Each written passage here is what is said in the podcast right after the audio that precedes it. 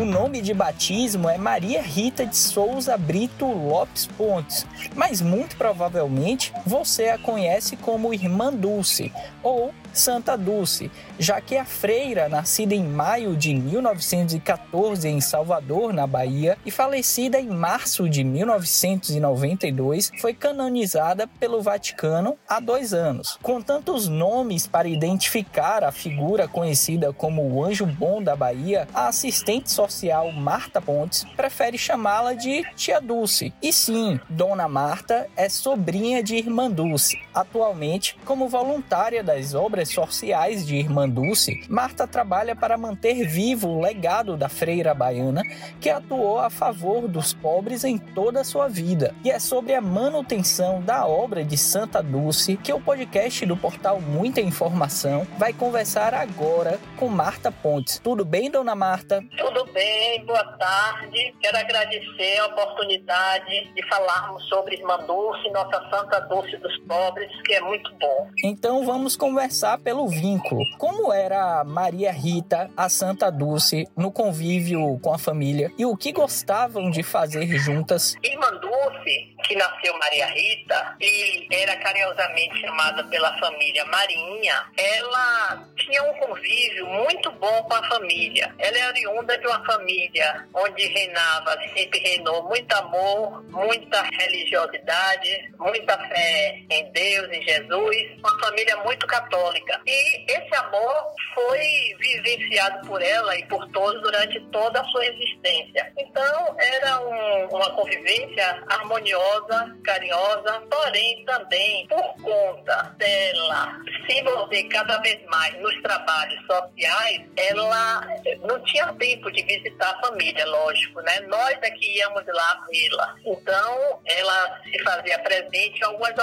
ocasiões ligadas à religião, como primeira comunhão, casamento, um batizado, que por sinal a família buscava até fazer na igrejinha que tem lá no convento, né? A Capela Santo Antônio. Uhum. Para justamente evitar que ela ficasse saindo muito. Então a convivência era uma convivência muito boa. Nós gostávamos, toda a família, de passarmos juntos com ela momentos, principalmente os aniversários dela, né? Que a irmã dela gostava de festejar, a irmã Dulcinha, e era um momento que nós nos encontrávamos sempre. Como se sente ao ver uma familiar ser a primeira santa do Brasil? Olha, é um sentimento assim de, de, de, de muito amor, um sentimento de fé, de certeza de que ela sempre foi santa, né? Ela sempre teve uma personalidade diferenciada no sentido de colocar sua vida em função dos mais necessitados, dos excluídos. Então, era uma consequência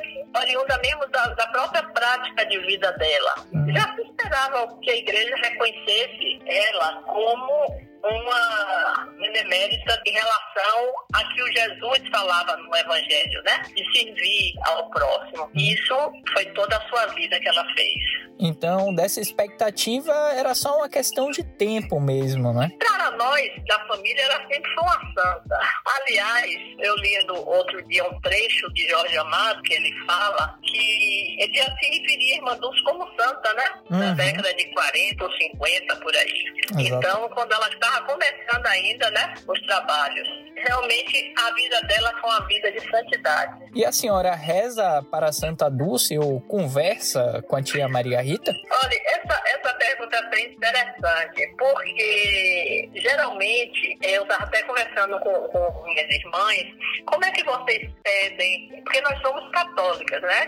Família católica, praticante, e nós rezamos, lógico, lógico para os nossos santos. E Irmã Dulce passou a fazer parte né, dos santos da Igreja Católica, que são pessoas que em vida tiveram a vida diferenciada dos demais, dos demais seres né, humanos. Foi o caso dela. Então, na realidade, eu quando oro, quando rezo, eu peço a minha tia, a minha tia e minha irmã também estavam dizendo a mesma coisa, ô oh, minha tia, me ajude.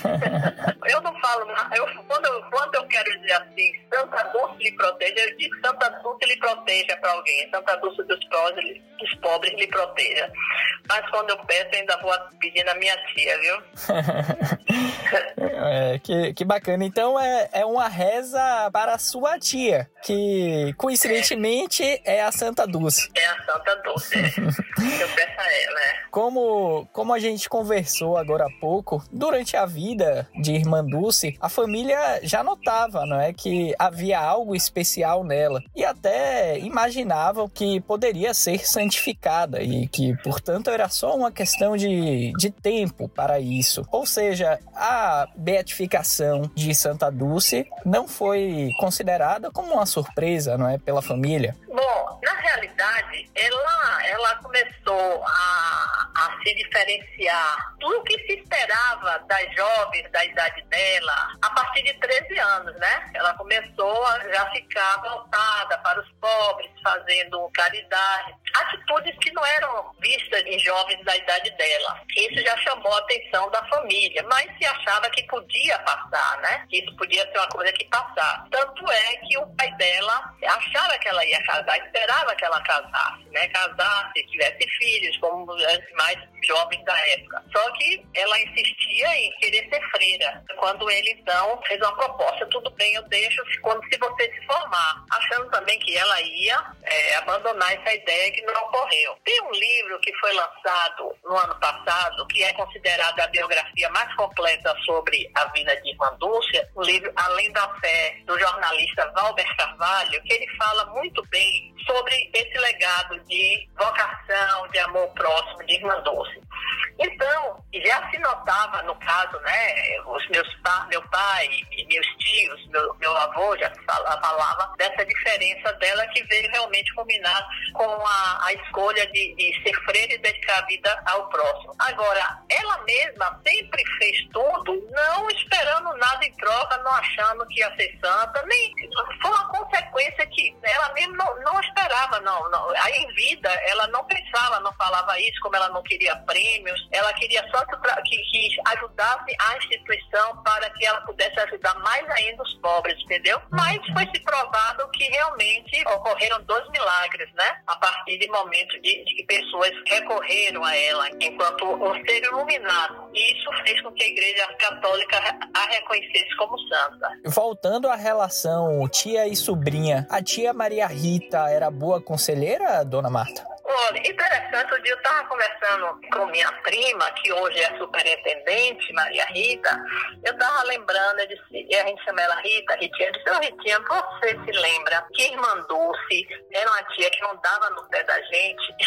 ela disse é assim, só uma vez que ela me deu uns conselhos, porque a pedido de minha mãe, que eu tava namorando com o rapaz, essas coisas de jovem, né? Que às vezes a gente namora o rapaz, a mãe não quer. Mas ela nunca foi uma tia de. Não sei, olha, essa, não usa essa roupa, não faça assim, não. O que ela chegava junto da gente era para orientar. Orientar, vocês estão estudando, vocês estão indo à missa, estão comungando. Então, sempre, quase todos os sobrinhos têm um bilhetinho dela, assim, dizendo, eu mesmo tenho um bilhetinho aqui dela para mim, me orientando, você, eu estava gripada, eu devia estar gripada, né? Que ela disse, já tomou o xarope? Não esqueça de tomar o xarope. Então era uma pessoa que chegava junto nesse sentido, muito preocupada com nos dar orientação, nos dar conselho, mas nunca de cobrar nem de reclamar, entendeu? A senhora atua nas obras sociais de Irmã Dulce. Como vê a importância do projeto para a população carente de Salvador?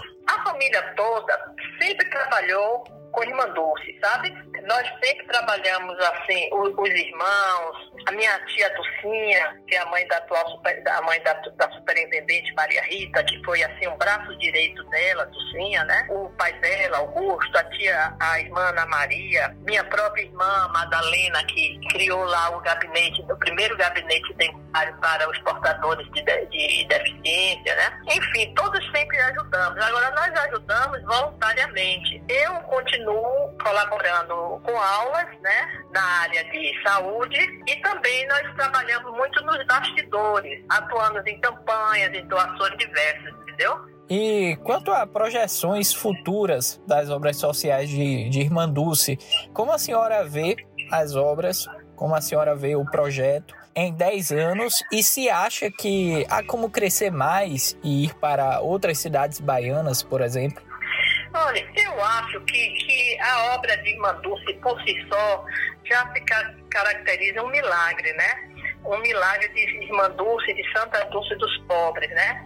Porque ela deixou uma obra social em que os colaboradores, as pessoas que fazem as doações, elas veem que suas doações estão bem empregadas, né? A obra tem crescido bastante. A semana passada mesmo foi inaugurado um espaço oncológico, a fruto de doações do ator Paulo Gustavo, recém-falecido, né? Então, esse, esse, esse ator, Paulo Gustavo, em vida, fez, várias, fez uma doação muito grande, em torno de um milhão, mais um pouco de um milhão, por aí, em que teve a oportunidade de, de ampliar essa parte, né? É, uhum. voltada para o tratamento oncológico. Uhum. Então, é uma instituição que sempre tem crescido, que sempre tem, que funciona muito bem, né? É uma instituição que, que funciona em várias áreas, né? De, tem várias áreas de atuação. E uhum. esse crescimento para outras cidades é uma demanda do governo, de, governamental, né? Que pode vir a ocorrer ou não. A senhora citou o ator Paulo Gustavo, ele que foi uma das mais de 500 mil vítimas da pandemia do novo coronavírus. Hoje, ainda estamos vivendo uma pandemia. Ainda que a vacinação esteja avançando bastante. E além disso, nós somos hoje um país de enlutados, ou seja, um país em que as pessoas estão de luto. Na sua opinião, como a Santa Dulce interpretaria esta situação e qual a mensagem que ela passaria? É, eu acho que nesse momento, se ela estivesse aqui conosco, né, que ela está, é como tem um cartaz que tem lá na instituição, tenha fé, estou sempre presente. Então a gente sente a presença dela, a gente sabe que ela está conosco, né? Eu acho que se ela estivesse vivendo como ser humano na Terra, ela estaria vivenciando um sentimento de empatia e solidariedade para o próximo, né? Nos pediria também, eu creio, nos pediria para aumentar mais ainda a nossa fé em Deus, ela tinha muita fé, né? E ficaria triste, eu sei que ela ficaria triste com a atitude negacionista de algumas pessoas e rezaria por essas pessoas. Exatamente. Solidariedade e empatia é, são sentimentos que precisamos defender, que precisamos desenvolver é. sempre, né? Hoje a instituição ela ocupa um, um espaço de acolhimento, né?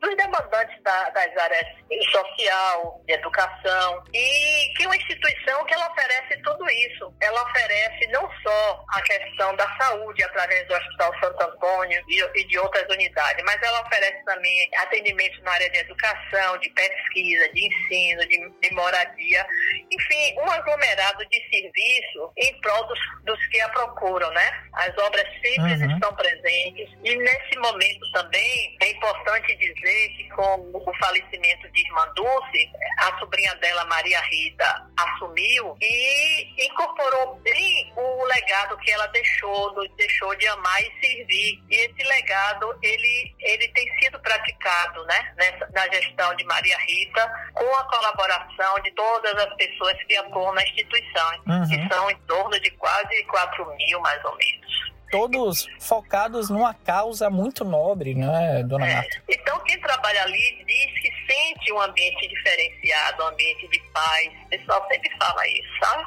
De amor. Sim. Bom, é. e o podcast do portal Muita Informação vai ficando por aqui. Muito obrigado pela conversa, senhora Marta. Ah, eu que agradeço a oportunidade. Como eu disse, é muito bom falar de Irmã Dulce, da nossa Santa Dulce dos Pobres e um agradecimento especial a você, ouvinte do portal Muita Informação. Até uma próxima. Siga a gente nas nossas redes sociais e até o próximo podcast.